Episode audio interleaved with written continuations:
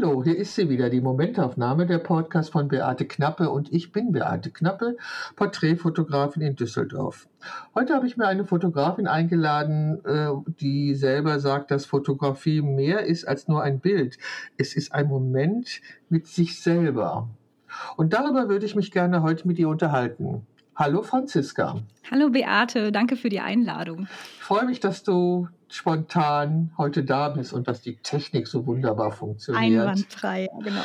Franziska, stell dich doch die bitte. zwei Pro. Ja, genau. Franziska, stell dich doch bitte mal mit deinen eigenen Worten vor. Wer bist du? Woher kommst du? Wo lebst du? Was machst du? Und vor allen Dingen, warum machst du das?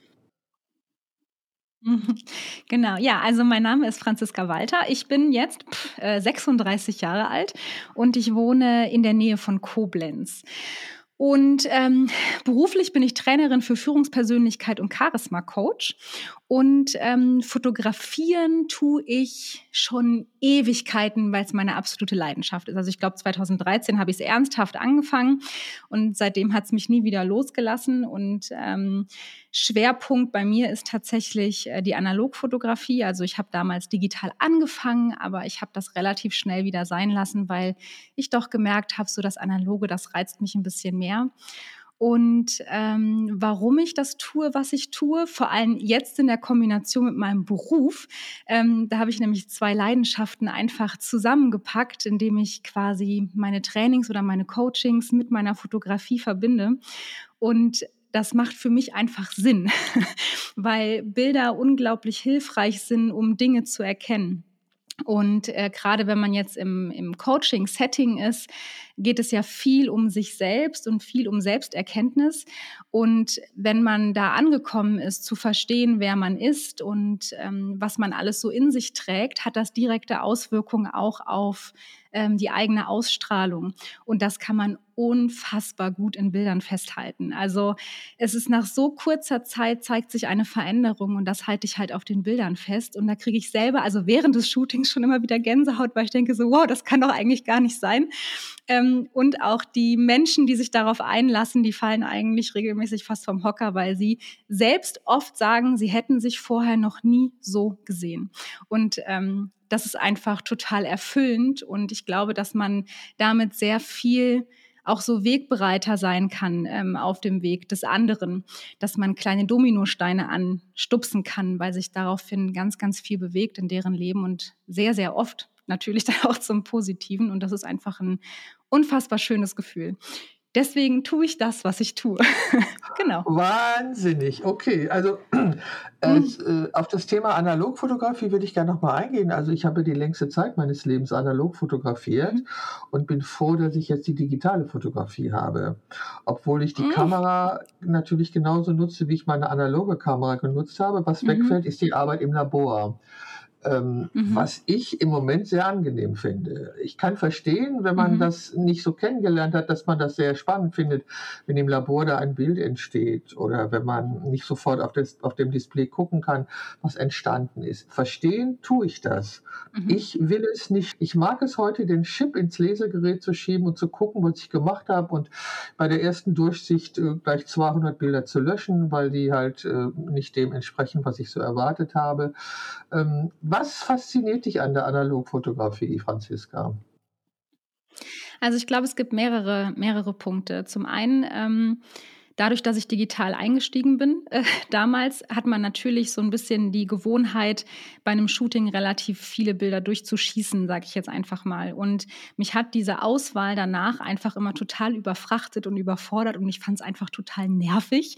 Auch wenn man bei einer äh, ersten Durchsicht, wie du gerade sagst, eigentlich auch schon 200 Bilder löschen könnte, ähm, das konnte ich irgendwie nicht. also ich habe mich damit schwer getan.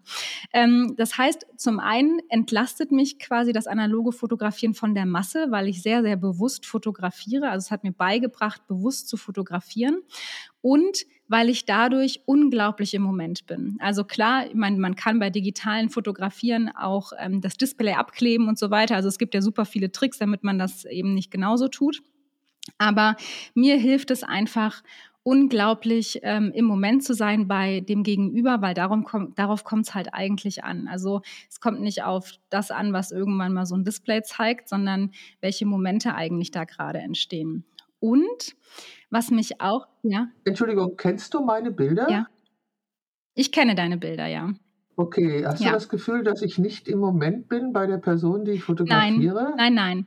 Ich kann, nein, nein, das nicht. Ich kann ja nur aus meiner Perspektive sprechen, wie es mir leichter fällt. Ja? Also es war quasi mein Werkzeug, Zeug, um einfach ähm, da im Moment zu bleiben. Und das noch viel Wichtigere jetzt am Ende tatsächlich ist es, ich bin in meinem normalen Leben ein unfassbar perfektionistischer Mensch. Und die analoge Fotografie hat mir tatsächlich geholfen, das Unperfekte auch zu lieben und damit Verstehe. quasi so aufs Wesentliche, aufs Wesentliche wieder zurückzukommen, was ein Bild eigentlich aussagen darf, dass es da eigentlich viel Verstehe. mehr um Emotionen und Gefühle geht und dann ist es halt total egal, wenn es mal ein bisschen krisselt oder unscharf ist oder ab und zu mal so ein paar Filmfehler mit drauf sind, die machen es dann auch charmant, ja. Und äh, das, das habe ich tatsächlich äh, begonnen zu lieben. Ich entwickle auch selber. Mich nervt es auch, genau, also ich, ich habe mich gerade so ein bisschen in dich reingefühlt, weil ich denke so, ja, also ich entwickle auch selber, sowohl negativ als auch positiv. Ähm, und ich bin auch ungeduldig. Also manchmal nervt es mich halt auch tierisch, da so gefühlt eine Dreiviertelstunde lang so eine Dose zu schütteln, ja. Aber dann wiederum liebe ich es, dass ich haptisch fühle, dass ich Bilder produziert habe. Und das fehlt mir beim Digitalen. Ich muss Bilder anfassen. Und ich finde, es gibt kein schöneres Gefühl, als diesen Filmstreifen anzufassen und zu sehen, oh, wow, ich habe da was gemacht und ich beweise es mir selbst, indem ich das sogar noch anfassen kann, gerade in dem Moment, wo es entstanden ist. Ja, also ich, genau. ich, ich, mache, ich mache Abzüge von meinen Bildern, also äh, weil die Bilder gehören mhm. natürlich wirklich abgezogen. Also ich kann das alles gut verstehen, mhm. was du sagst. Ähm, ich bin nur ich werde immer nur hellhörig, wenn man es so ab, absolut besagt. Ne? Also ich habe die längste Zeit meines Lebens mhm. analog gearbeitet. Ähm, die, die Zeit, das hat mir nie etwas ausgemacht. Es gab ja keine Alternative. Es gab ja, als ich analog mhm. gearbeitet mhm. habe, keine Alternative. Ich musste den Film entwickeln. Ähm, das musste alles stimmen, die Temperaturen mussten stimmen. Also ich habe ja journalistisch gearbeitet. Ich habe ja, wenn es irgendwie eine Demonstration oder eine Veranstaltung gab, die ich fotografiert habe, dann habe ich mich da hingestellt, nachts die Bilder entwickelt, vergrößert und noch zum Postamt gebracht, damit die dann in den Redaktionen waren um, damit ich eine Chance hatte, dass sie gedruckt wurden. Also das war so. Und da es keine Alternative war, habe ich das überhaupt nicht als lästig oder umständlich empfunden. Es ging ja mhm. nur so. Und ähm, mit der, mhm. mit der mhm. digitalen Fotografie ist bei mir wieder so der Moment des Spielerischen, des Leichten gekommen, weil ich nicht mehr nicht ausgerechnet habe, was der Film kostet, was die Entwicklung wieder kostet, was die Abzüge kosten mhm. werden. Also ich habe ja, ich verfüge ja über ein riesiges Archiv, weil ich ja seit über 50 Jahren fotografiere, ein riesiges Archiv über mhm. Negative mhm. und Dias und so weiter. Und mittlerweile habe ich auch unzählige Festplatten, auf denen meine digitalen Daten gespeichert sind. Ähm, also ich, für mich war dieses äh, analoge Arbeiten selbstverständlich, es gab keine Alternative. Und als dann die digitale Fotografie äh, zu mir kam und auch in, einem, in einer Technik, die ich akzeptieren konnte, Vollformat und so weiter, war mein kreatives Kind wieder komplett wach. Ich konnte wieder machen. Ich, mhm. Es gab keine, es kam, gab keine Limitierungen von wegen ne, Kosten der Entwicklung und so weiter. Ich konnte einfach machen. Und wenn ich heute so viel Bilder mache, dann, dann ist es so, dass ich nicht einfach nur draufhalte. Also ich habe, als ich mit Film fotografiert habe, auch immer viele Filme gemacht. Also ich war da nie sparsam mit. Also bei meinen Reportagen mhm. war ich mit zwei Kameras unterwegs und äh, wenn ich Porträts gemacht habe, meistens mit einer Hasselblatt und Mittelformat, dann lagen da immer mehrere Magazine schon. Also ich habe da nie drauf geachtet, äh, ob jetzt der Film wieder voll ist oder so, sondern ich habe fotografiert, wenn ich es für richtig hielt. Und jetzt ging das mhm. plötzlich alles einfach, ohne Film einzulegen, ohne darüber nachzudenken, was es für Folgekosten sind. Das alles gab es nicht. Obwohl die Kosten natürlich äh, im gleichen Maße da sind. Also die Technik, die wir heute benutzen, ist ja auch nicht gerade preiswert und so weiter. Also ich fand es ein Gewinn, äh, dann digital zu arbeiten. Und wenn ich heute tatsächlich 600 Mal auslöse bei einem Shooting, was vielleicht aber auch über zwei Stunden dauert und anschließend äh, Dinge rausschmeiße, dann sind es die Dinge, äh, also die Augen machen halt, was sie wollen und die sind so schnell, das sehe ich nicht mit meinem bloßen Auge. Aber die Kamera hält die Augen halt fest, wenn sie halb oder dreiviertel geschlossen sind. Sowas schmeiße ich gleich weg. Ja, ich kann das verstehen, dass du sagst, dich überfordert das, das Auswählen. Ähm, da, ich habe ja, hab ja vor über zehn Jahren ähm, ein Porträtstudio in Flingern eröffnet und dann war es ja mein täglich Brot, diese Auswahl zu treffen. Und das geht relativ schnell. Ich habe da bestimmte Kriterien und das mache ich intuitiv. Ich denke da nicht drüber nach im ersten und im zweiten Durchgang werden erstmal alle Sachen rausgelöscht, die, die, die mir nicht gefallen. Und das kann, da kann ich nicht begründen, warum die mir nicht gefallen.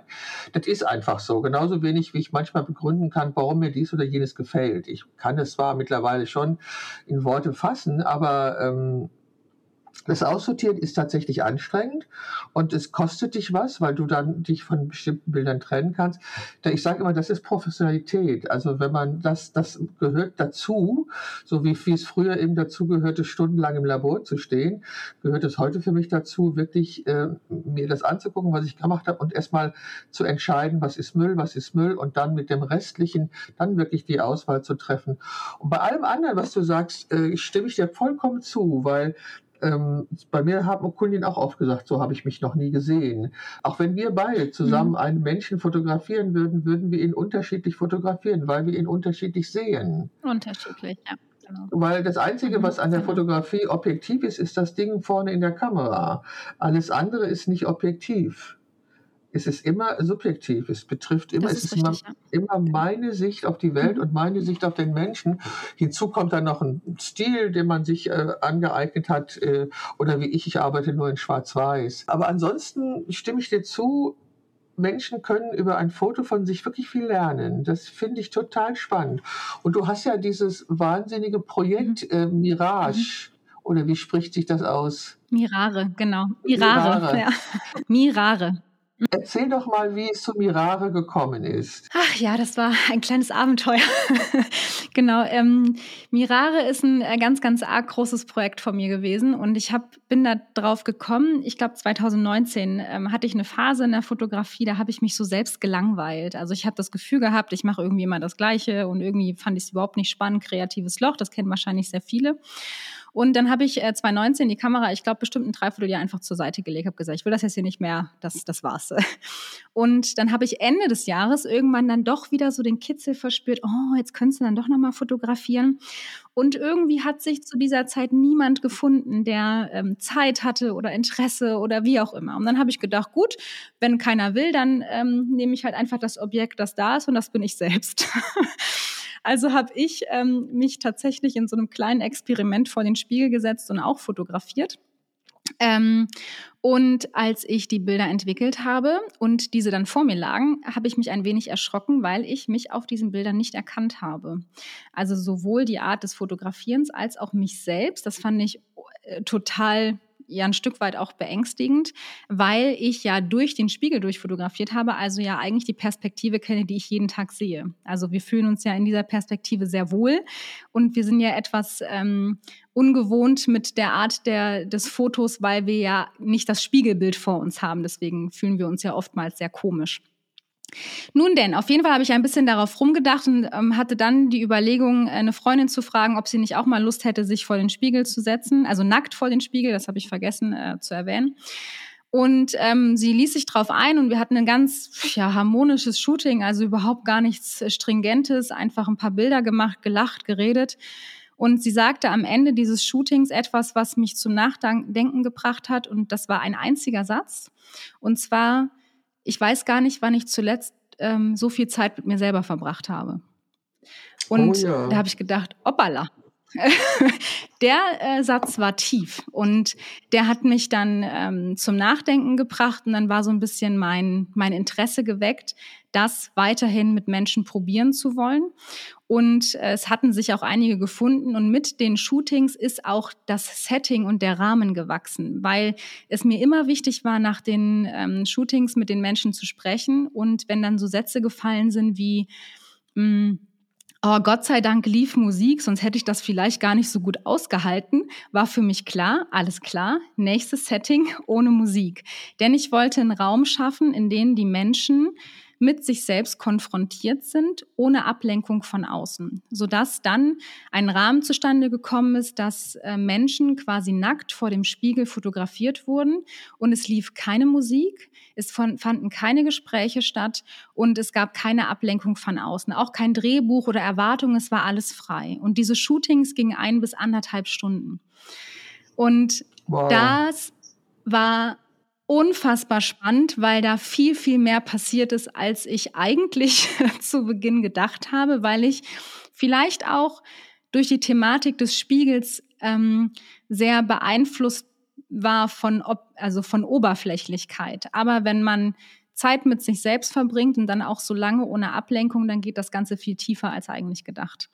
Und diesen Prozess habe ich wahrgenommen und diesen Prozess habe ich fotografiert. Und was ich super spannend fand in der Beobachtung war, dass ich nach dem ungefähr vierten Shooting sagen konnte, was alle anderen machen werden. Also die hatten alle einen gleichen Ablauf. Die haben alle das Gleiche gemacht. So unterschiedlich die Menschen waren, desto gleicher war im Prinzip dieser Ablauf. Und das, das hat mich fast umgehauen. Ähm, und den Beweis hatte ich tatsächlich auch am Ende des Projektes, als ich fertig war, äh, waren zwei äh, Mädels nochmal bei mir zu Hause gewesen. Das war die Phase der Bildauswahl, also das ganze Haus war zugepflastert mit Bildern. Ähm, und die waren unabhängig voneinander zu unterschiedlichen Zeiten da und wollten natürlich in den Bildern mal nachschauen. Ähm, und beide hatten die Situation, dass sie auf ein Bild zeigten und sagten, ach, guck mal, das bin ja ich. Und das waren sie nicht. Das war eine völlig andere Person. Aber sie haben sich Ach. in dem Bild wiedererkannt, weil sie genau das Gleiche miterlebt haben. Und das, das war die Bestätigung, dass ich das nicht nur beobachtet hatte, sondern dass es tatsächlich auch so war. Genau. Also, wenn ich darüber rede, kriege ich jetzt noch Gänsehaut. Ja. ja. Es, ist aber, auch, es ja. ist aber auch zum mhm. Gänsehaut bekommen. Sag mal, hattest du einen Spiegel, mhm. durch den du durchfotografiert hast? Nein, die Variante habe ich tatsächlich nicht gemacht. Das war zwischendurch mal so die Überlegung, ob ich das auch noch aufbaue, aber das habe ich nicht gemacht, nein. Hm. Also das heißt, äh, du hast hinter der Person gestanden oder wie hast du sie fotografiert? Im Endeffekt war ich mit im Raum, also ich habe ihn zu Beginn ähm, im Prinzip das Setting vorgegeben, also gesagt, ne, das ist jetzt hier dein, dein, deine Area, sag ich jetzt mal, dein Raum. Ähm, sobald du soweit bist, zieh die Kleidung ab und dann guck, also versuche, dass du dich auf dich selbst konzentrierst. Und ähm, in, diesem, in dieser Anfangsphase habe ich denen sehr, sehr viel Raum gegeben. Also ich war in irgendeiner Ecke, sodass sie sich erstmal ähm, orientieren können, ankommen können. Und dann habe ich sehr viel gespielt. Ja, also ich war mal sehr nah dran, ich war mal wieder in irgendeiner Ecke verschwunden, ähm, um ihnen einfach Platz zu machen bei dieser Begegnung. Und alle haben mir tatsächlich am Ende gesagt, die haben mich überhaupt gar nicht mehr wahrgenommen. Also ich hätte den, ich hätte die wahrscheinlich anfassen können, das hätten die überhaupt gar nicht mehr mitbekommen. Die waren total drin. Und ich glaube, ich habe auch so ein so eine gewisse Art von Gespür, ähm, wann die gut bei sich sind und wann ich ähm, näher kommen kann und wann es jetzt gerade wieder Zeit ist, wieder ein bisschen den Raum aufzumachen, damit die sich wieder zurechtfinden. Ich kann das gar nicht so richtig in Worte begreifen. Da lief ganz, ganz viel ähm, mit Bauchgefühl tatsächlich. ja. Also es ist unglaublich spannend. Also du machst mich gerade wahnsinnig neugierig. Also Richard Avedon, ein amerikanischer Porträtfotograf, der hat auch mit mhm. den Leuten nicht gesprochen. Ähm, der hat die vor, vor seine Kamera gestellt. Das war meistens eine Mittelformatkamera mhm. und hat nicht mit ihm geredet. Während des ganzen Shootings nicht. Ich handhabe das genau andersrum, mhm. weil ich äh, eine, eine, gewisse Präsenz ja. möchte von den Menschen mhm. und ähm, ja, finde das jetzt total spannend, was du erzählst. Und ich, ich glaube, es gibt ja auch ein Projekt, ähm, wo durch den Spiegel fotografiert worden ist. Das hat mich jetzt gerade inspiriert, mich mal danach zu erkundigen, ob es solche Spiegel gibt. Ja, Peter Lindbergh ja, hat das gemacht. Peter Lindbergh mit seinen, seiner, seiner Gefängnisgeschichte. Ja, ja, Peter Lindbergh, genau. genau das, das Gefängnisprojekt, genau, genau. Das war genau, ja auch durch genau, den Spiegel das, durch. Genau, ja. das irgendwie mhm. war, wusste ich jetzt nicht, ob er Schöller oder Lindbergh es war, der dieses Gefängnisprojekt hatte, wo er die Menschen auch vor den Spiegel gesetzt hat. Ja, finde ich total, also das finde ich total mhm. spannend. Vor allen Dingen, wenn die Menschen sich darauf einlassen einlassen. Ich meine, du brauchst ja da Protagonisten, die sich wirklich darauf einlassen. Und warum sollten die Leute nackt sein? Ähm, ich glaube, das Nacktsein, das war durch die anfängliche äh, Situation, die ich erlebt habe und dann halt die Freundin, ähm, das gehörte dann irgendwie mit dazu. Am Ende habe ich verstanden, warum. Manchmal versteht man Projekte ja auch erst am Ende.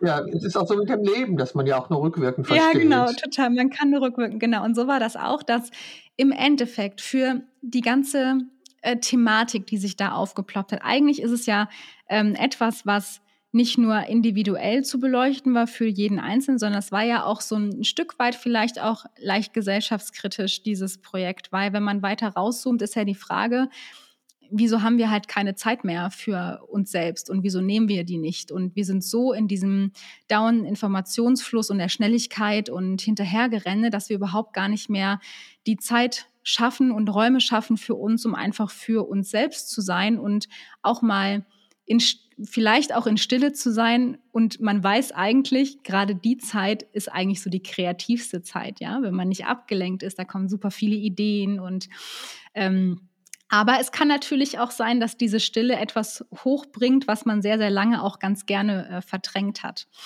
Und ähm, ich finde, am Ende, also man hätte am Ende für das Projekt als solches keinen Spiegel gebraucht und auch keine Nacktheit gebraucht. Für die Erzählung im Bild war es anders dann aber wieder äh, wertvoll und wichtig, damit man versteht, es geht da gerade um die Konfrontation mit sich selbst. Und da haben dann Kleidung und dann hat auch ein Spiegel ähm, oder keine Kleidung und der Spiegel hat dann auch Daseinsberechtigung. Weil anders, ist halt schwierig anders darzustellen, beziehungsweise fand, fand ich es wahrscheinlich zu dem Zeitpunkt ähm, ähm, leichter, das so zu erzählen im Bild, was da eigentlich passiert. Abs absolut spannend. Ja. Also wie gesagt, es gibt äh, unter, dieses, unter diesem Podcast natürlich alle Informationen und auch die Informationen, was bedeutet Mirare? Mirare ähm, bedeutet sich selbst betrachten und die Ursprungs, das, ähm, das Wort ist aus zwei Ursprungswörtern quasi zusammengestellt und die Ursprungswörter bedeuten Verzerrung. Und das ist unfassbar spannend. Gedacht, also passender geht's ja gar nicht. ja, weil es eigentlich genau beides beinhaltet, weil für viele die Situation dann währenddessen nicht klar war oder sehr undeutlich oder vielleicht auch verzerrt durch Erinnerungen. Ähm, und dann natürlich, dass sich selbst betrachten ist halt klar, ne? Spiegelbild, sich selbst betrachten, Selbstkonfrontation. Das hat einfach gepasst wie die Faust aufs Auge. Nimmst, ja. nimmst du dir jeden Tag Zeit, um dir in die Augen zu gucken? Ich nehme mir jeden Tag Zeit für mich selbst, ja. Und guckst du dir dabei in die Augen? Ähm, innerlich. also klingt jetzt ein bisschen schräg, aber also ich bin ein ganz, ganz großer Meditationsfan. Ähm, und das ist ja eigentlich das Gleiche. Ja. Äh, ich, ich kann nicht. aber mit, ich aber nicht. ich kann, aber ich kann jetzt, wo du es sagst, ich kann mir sehr gut auch lange in die Augen schauen. Mhm. Ja. So, weil ich denke mir, das ist nämlich wirklich was anderes. Also ich meditiere mhm. auch und ich mache geführte mhm. Meditation, aber mhm. sich vor den Spiegel gucken und sich selbst in die Augen zu schauen, ist schon, hat schon eine andere Qualität. Ja, du schaust dir halt so ein bisschen in die Seele, sagt man ja. ja. Keine Ahnung, aber es ist so, es mhm. ist, ich weiß gar nicht, was es ist, aber es ist nicht so einfach. Sag mal, wie bist du überhaupt zu deiner Berufsentscheidung gekommen? Ähm, das ist ich glaube, so ein bisschen meine, meines Werdegangs geschuldet und halt der Leidenschaft. Also ich bin, komme ganz, ganz ursprünglich ähm, äh, anders. Ich war zwölf Jahre bei der Bundeswehr, okay. ganz ursprünglich, genau. Habe da sehr schnell eine leitende Position inne gehabt, habe dann basisch, also einen Pflegeberuf ausgeführt, habe dann Pflegemanagement studiert und war dann für mich klar nach zwölf Jahren ähm, werde ich äh, aus der Bundeswehr wieder rausgehen, also nach der Dienstzeit, die festgesetzt war, und bin dann quasi in einen Bildungsträger gewechselt und habe dort Führungskräfte ausgebildet. Ich habe die Weiterbildung konzipiert, ich habe sie geleitet, ich habe Führungskräfte trainiert, ausgebildet ähm, und habe dann nochmal einen kurzen Schwenk gemacht, ähm, war dann Pflegedienstleitung ähm, und habe ein selbstorganisiertes Team aufgebaut.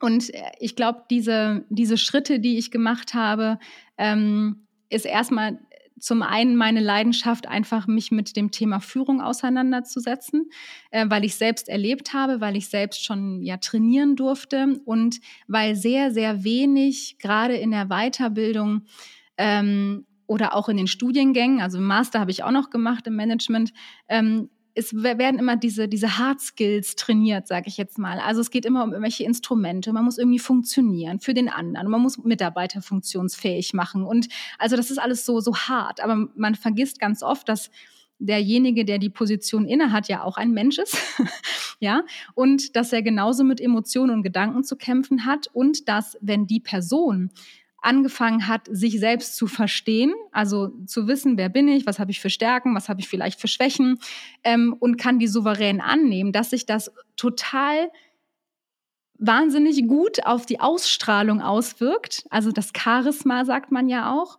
Äh, und zwar von innen heraus, also ohne dass man Kommunikationstechniken lernt, ohne dass man Körpersprache beherrscht, sondern wenn man da ganz gesettelt ist, wenn man weiß, wer man ist, dann schlägt sich das auf die Ausstrahlung wieder. Und was Ausstrahlung mit einem macht in der Führungsposition, habe ich tatsächlich selber auch erleben dürfen, was das für ein großes Geschenk ist, weil die Menschen um einen herum ganz, ganz anders auf dich zukommen, als wenn du halt selbst sehr unsicher bist und sehr viele Themen mit dir rumschleppst.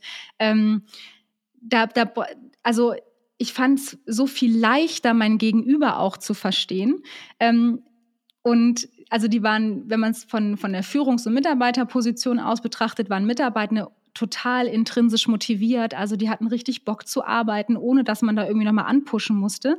Die haben sich auf viele neue Dinge eingelassen, was super wichtig ist heutzutage in der Arbeitswelt, weil der Wandel ist ja, ist ja morgen was anderes als heute ist, ja.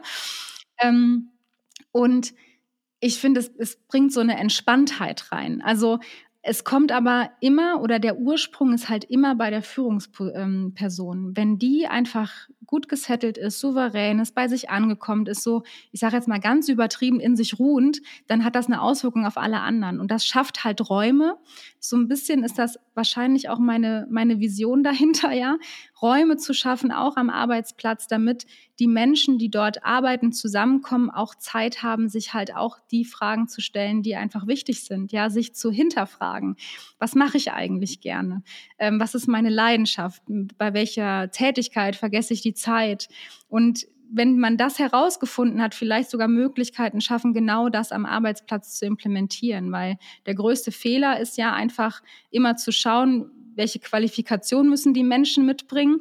Ähm, und wenn die das nicht geben, dann auf Wiedersehen. Aber ähm, da steckt ja viel, viel mehr dahinter, was man auch noch im Arbeitssetting quasi mit implementieren kann. Und das ist so ein bisschen, ja, und der Ursprung ist im Prinzip immer von der Führungsperson aus. Und wenn man das Außen verändern will, so sagt man ja auch so schön, muss ich mich erstmal selbst verändern.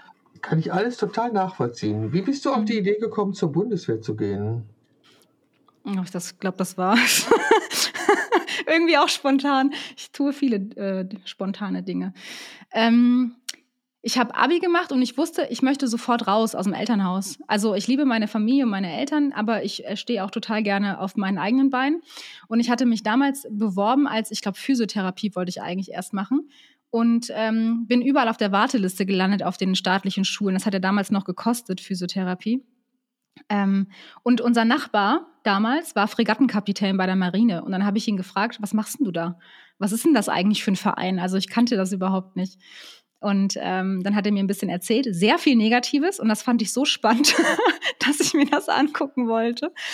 Und dann habe ich mir das drei Tage mal angeschaut. Da gibt es so Truppenbesuche und alles so ein, äh, ich nenne es jetzt heutzutage Schauspiel, ja. ähm, und äh, ich habe es spannend gefunden, habe gesagt, okay, dann mache ich das halt mal mit der Option, nach sechs Monaten auch wieder rauszugehen. Und mir hat es aber von Anfang an ganz gut gefallen, deswegen bin ich geblieben. Zwölf Jahre. Ja, ja, genau. Ist ja relativ ungewöhnlich. Ich meine, noch mhm. ist, die Bundeswehr nimmt noch nicht lange Frauen. Und mhm. ich habe auch mal eine junge ähm, Soldatin porträtiert, die war wirklich auch blutjung, die war auch im medizinischen Bereich. Und das hat mich schon sehr überrascht. Na gut, mhm. so Okay. Und äh, es hat dir nicht geschadet?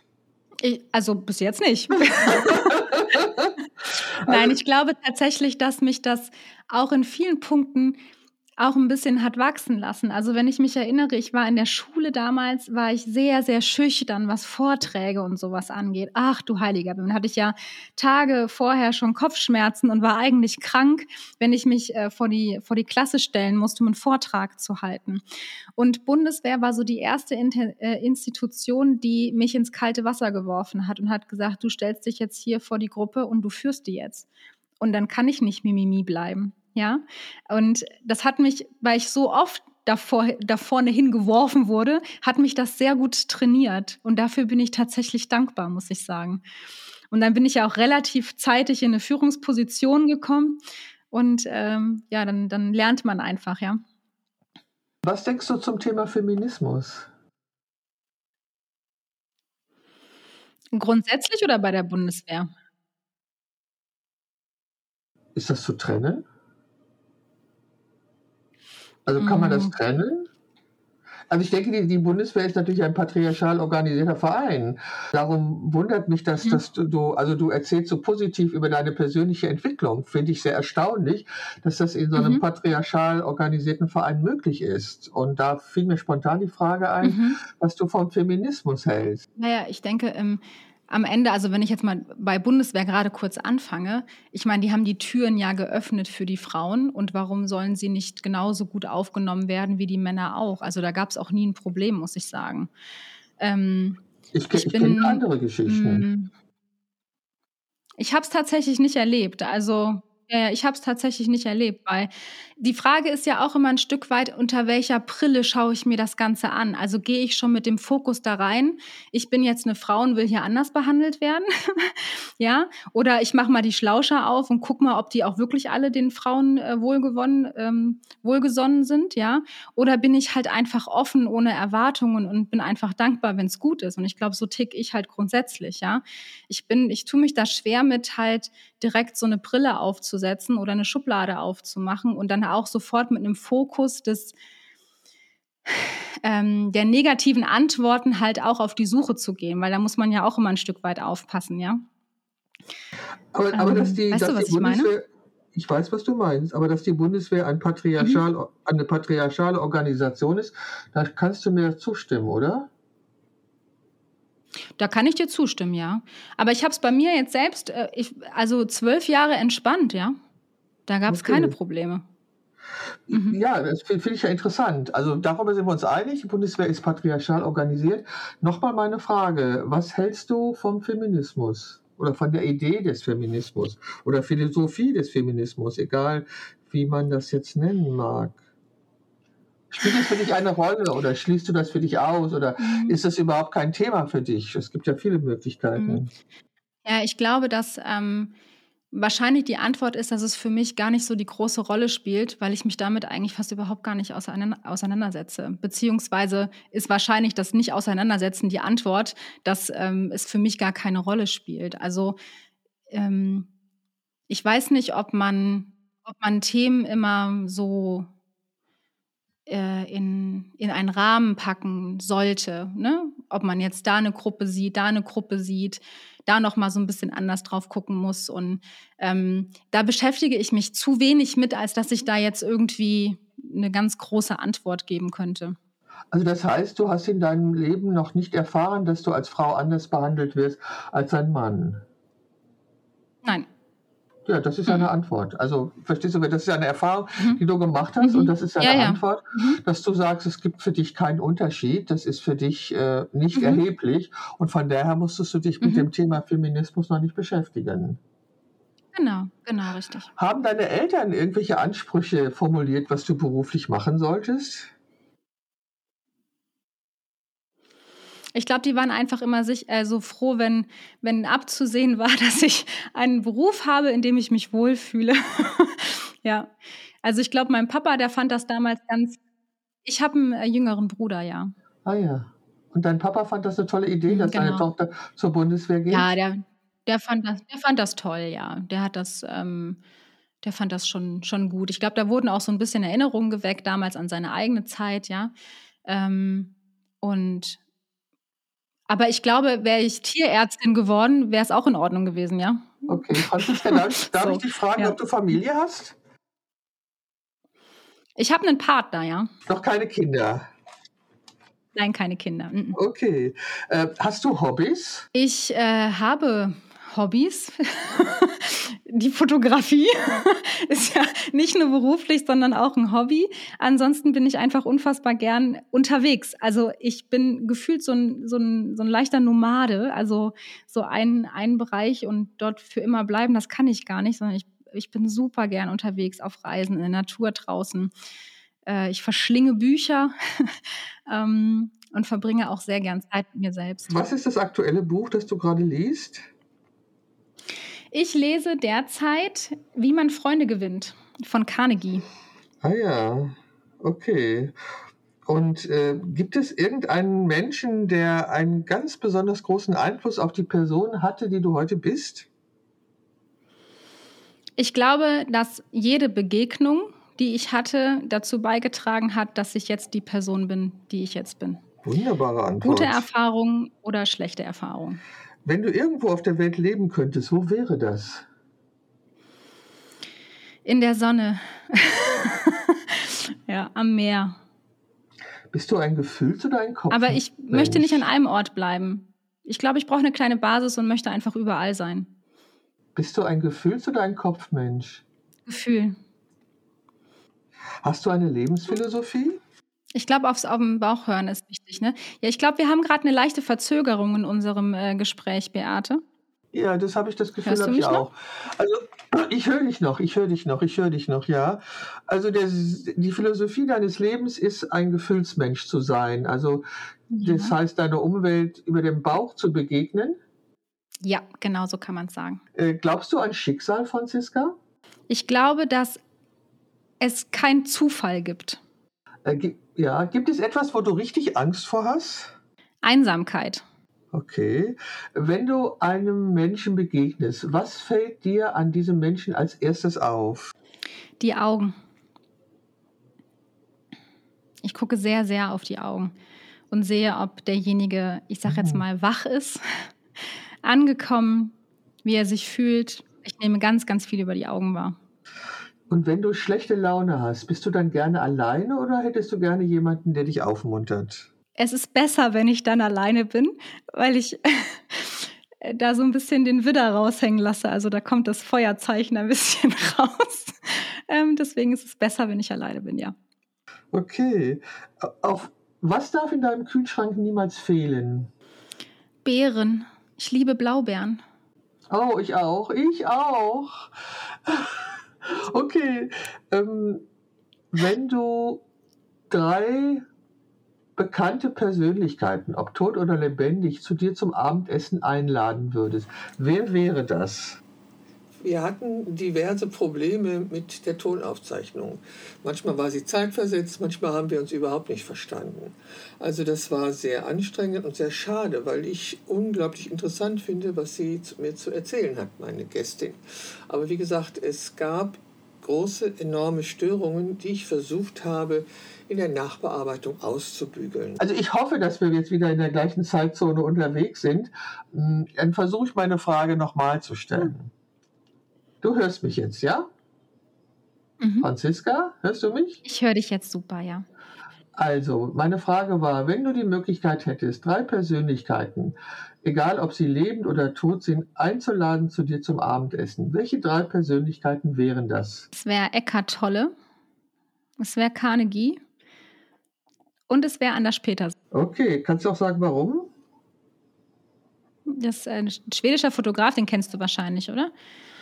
Ich habe, glaube ich, schon mal von ihm gehört, ja. Mhm, genau. Ähm, bekannt geworden ist er durch Café Lemnitz. Genau, ja, kann ich. Ähm, Café Lemnitz ist ja von Anders Petersen, dadurch ist er bekannt geworden und Anders Petersen ist in der Fotografie mein absolutes Idol.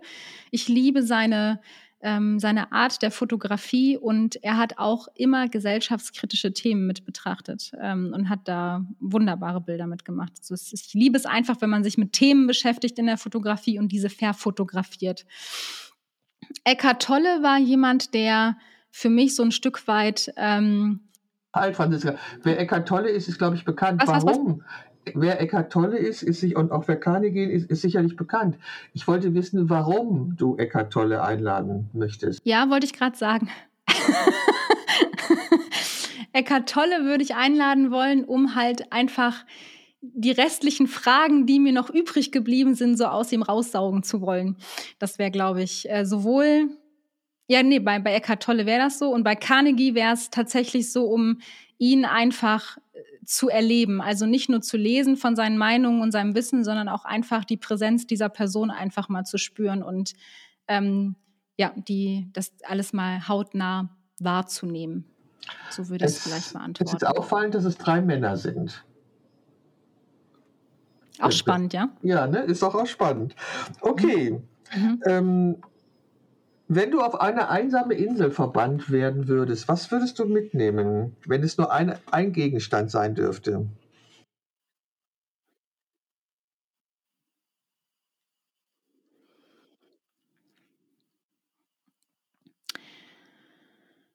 Ähm.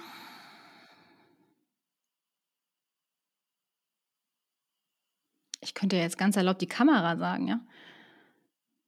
Aber vielleicht wäre es eher mein Yogakissen. Ich glaube, es wäre mein Yogakissen. Okay. Ähm, du bist ja noch recht jung, ähm, aber als du noch jünger warst, äh, hast du dir vorgestellt, so zu sein, wie du heute bist? Ich glaube, dass mein jüngeres Ich jetzt ziemlich stolz auf mich wäre. Ja, das ist auch großartig, oder? Mhm. Ja. Kommen wir dann nochmal zur Fotografie. Kannst du beschreiben, äh, was deine Gefühle sind, während du fotografierst oder wenn du eine Idee hast, etwas zu fotografieren? Mein Gefühl ist meistens angekommen zu sein, also im Jetzt zu sein tatsächlich. Ich glaube, die Kamera und das Fotografieren hilft mir einfach präsent zu sein. Das ist mein Gefühl und das ist ein unglaublich Gutes, weil das Hirn stillsteht, ne? Also, ich denke weder in Vergangenheit noch in Zukunft, sondern ich bin einfach da und das ist 'n total schönes Gefühl. Was ist dein liebstes Sujet?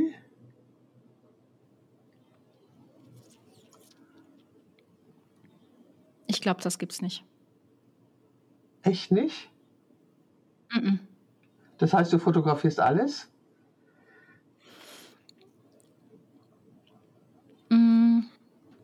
Die Frage ist, ist es mein Liebstes, was ich selber was ich selber fotografiere oder was ich mir auch ansehe? Es können zwei unterschiedliche Dinge sein. Also, ich ich genieße es manchmal, mir Malerei anzugucken, ohne dass Mhm. ich selber male. Mhm. Also, das heißt, ähm und ich ich habe natürlich, ähm also, Menschen sind für mich das mein wichtigstes Sujet, was mich am meisten interessiert, zu fotografieren. Mhm. Obwohl ich dann, wenn ich am Meer bin, mit meinem Handy auch das Meer fotografiere. Ach, apropos Handy, Mhm. fotografierst du auch mit deinem Handy? Aber selbstverständlich. Wie wohltuend, wie wohltuend. Na klar, natürlich tue ich das. Ja. Also, ich glaube, ansehen bin ich tatsächlich offen für alles. Ob ich jetzt alles fotografieren würde und das Liebste, klar Menschen, aber ich bin ich bin auch total gerne also, ich meine, ich habe meine meine kleine Kamera immer dabei und da halte ich auch alles Mögliche fest, ja, ohne wirklich, ähm, drauf rumzudenken, ob das jetzt verwendet wird oder nicht. Und, ähm, das, was mir grad vor die Nase kommt, was mir gefällt, das das verfotografiere ich dann einfach. Und, ähm, ich kann nicht ausschließen, vielleicht kriege ich irgendwann den Trall und mache einen auf Modefotografie, weiß ich nicht. Fühle ich jetzt grad nicht, aber wer weiß das schon, was in 10 Jahren ist, ja. Okay, wer oder was schenkt dir Energie? Meine Morgenstunden, die schenken mir Energie. Also, wenn ich die Zeit für mich habe morgens, dann bin ich, äh, voll in meiner Energie. Und was raubt dir die Energie? Ähm ähm, das Gegenteil. Also, wenn's mal grad nicht funktioniert, so wie ich mir das vorstelle. Hm, oder viel negatives Reden. Das stimmt, das raubt einem Energie, ne? Ja, das mag Mhm. ich auch nicht, das mag ich auch nicht. Wärst du lieber attraktiv und steinreich oder extrem gut aussehend, aber dafür arm? Äh, hä? Spannende Frage. Kannst du die noch mal wiederholen? Also, wärst du lieber wärst, ich habe ein Wort vergessen, wärst du lieber weniger attraktiv und steinreich oder extrem gut aussehend, aber dafür arm? Das Letztere. Beziehungsweise würde man sagen, wenn jemand eine gute Ausstrahlung hat und attraktiv ist, beziehungsweise sich wohlfühlt, dann zieht man alles in sein Leben, was man braucht. Und das sind meistens positive Menschen und dann braucht es auch kein Geld. Das hätte ich mir ja eigentlich denken können, dass du diese Antwort gibst. Genau. Hätte ich mir, wirklich, ja, hätte ich mir eigentlich denken können. Lass uns, doch mal, lass uns doch mal über Charisma sprechen. Also mir hat mal eine Therapeutin mhm. gesagt, dass mhm. ich eine natürliche Autorität hätte. Ähm, von da an habe ich verstanden, was passiert, wenn ich einen Raum betrete. Das wusste ich vorher nicht. Aber von da an habe ich das verstanden. Ja. Also ich wusste es einfach nicht. Also ich wusste immer nicht, dass ich, wenn ich, warum es so ist, dass wenn ich einen Raum betrete, die Leute mich entweder mögen oder total ablehnen. Das war mir vollkommen unverständlich. Aber als sie mir das erklärte, mit dieser natürlichen mhm. Autorität, habe ich das verstanden. Sag mal, wie bekommt man so etwas, natürliche Autorität?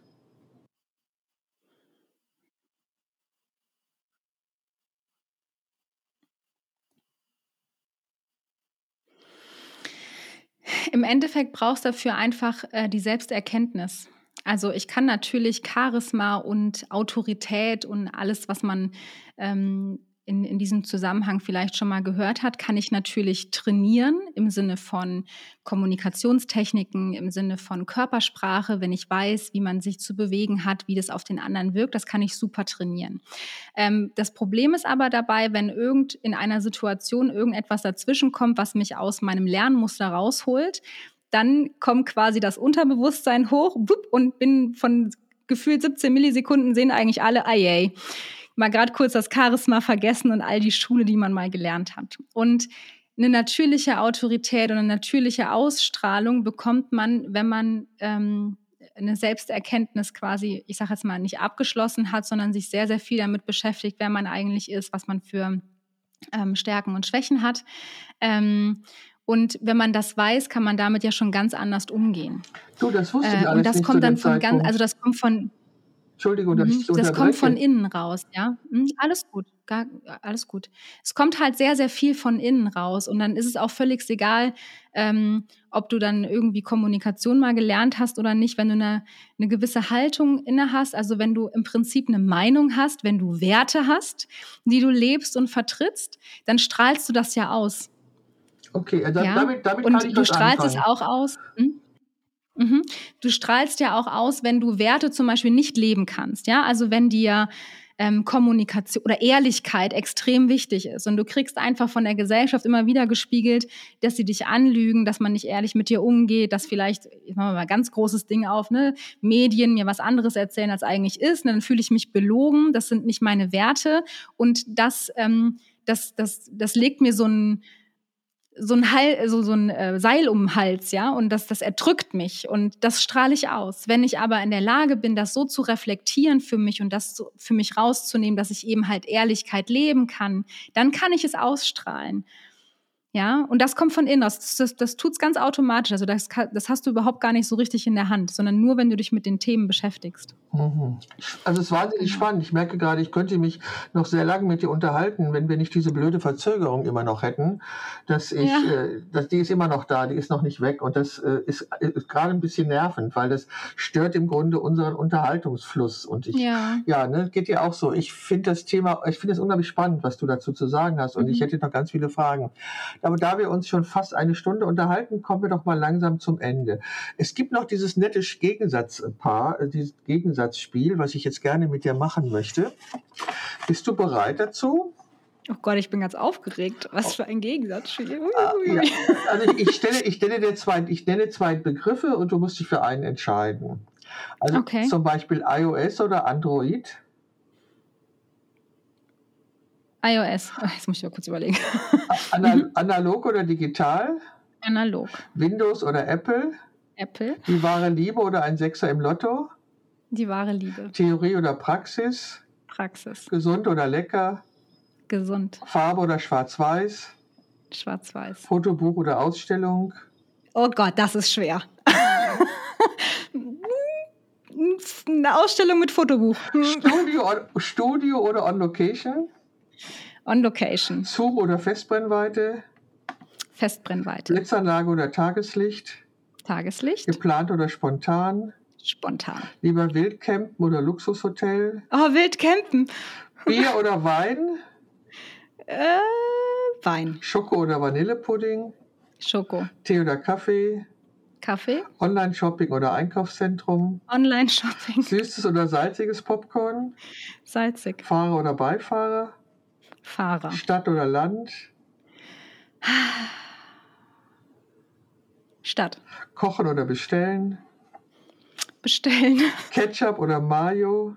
Mayo. Schokolade oder Chips? Schokolade. Waffeln oder Pfannkuchen? Pfannkuchen. Sprudel oder normales Wasser? Normales Wasser. Glänzendes oder mattes Papier? Matt. Facebook oder Instagram? Instagram. Soziale Medien, Fluch oder Segen? Sowohl als auch. Händedruck weich oder fest? Fest. Spät ins Bett oder früh aufstehen? Früh aufstehen. Rührei oder Spiegelei? Rührei. Kino oder Fernsehen? Gar nichts. Fernsehen oder ein Buch lesen? Buch. Warte mal, jetzt habe ich da meinen Zettel verlesen. Äh, Buch lesen. Comedy oder Drama?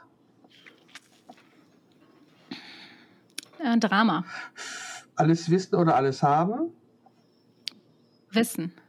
Tattoo oder Piercing? Gar nichts von beiden. Klassik oder Strand oder äh, Stra Entschuldigung, Klassik oder Techno? Klassik. Strandurlaub oder Städtetrip? Hm, beides geht ganz gut, ja. Hm. Viel, viel Geld oder viel Freizeit? Freizeit. Workout zu Hause oder Fitnessstudio? Zu Hause.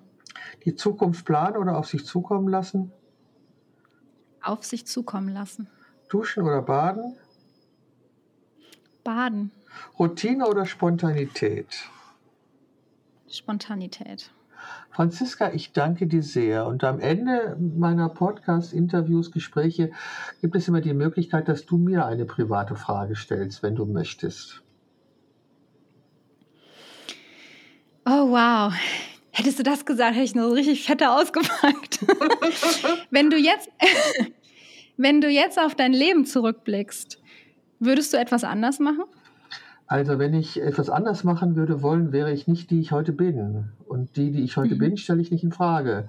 Also denke ich mir, dass alles äh, so gelaufen ist, wie es sein sollte. Sonst wäre ich eben nicht die, die ich heute bin.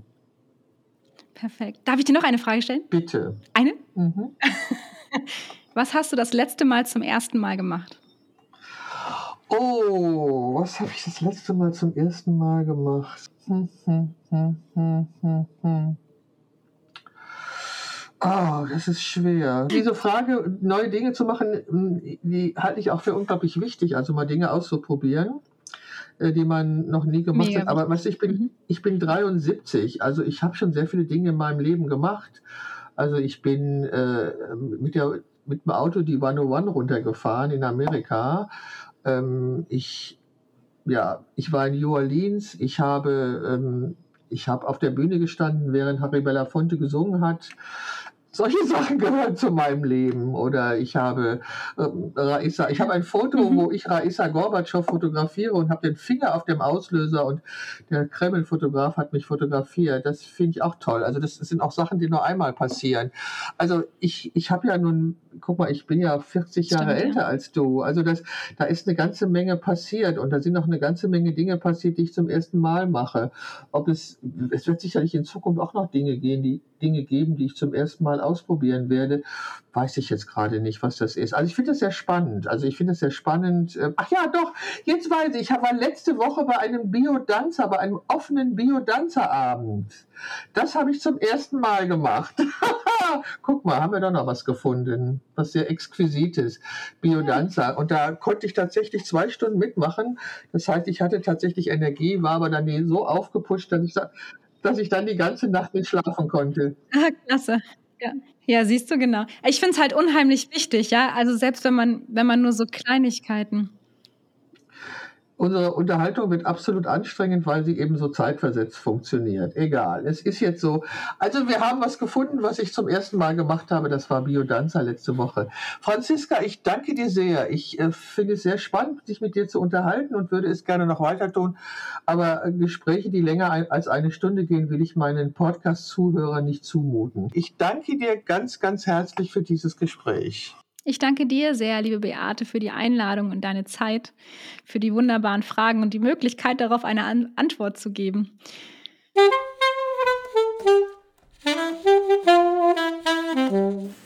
Das war sie, die Momentaufnahme mit leider technischen Problemen. Das war wirklich sehr, sehr schade, weil ich es unglaublich interessant fand, mich mit ihr zu unterhalten.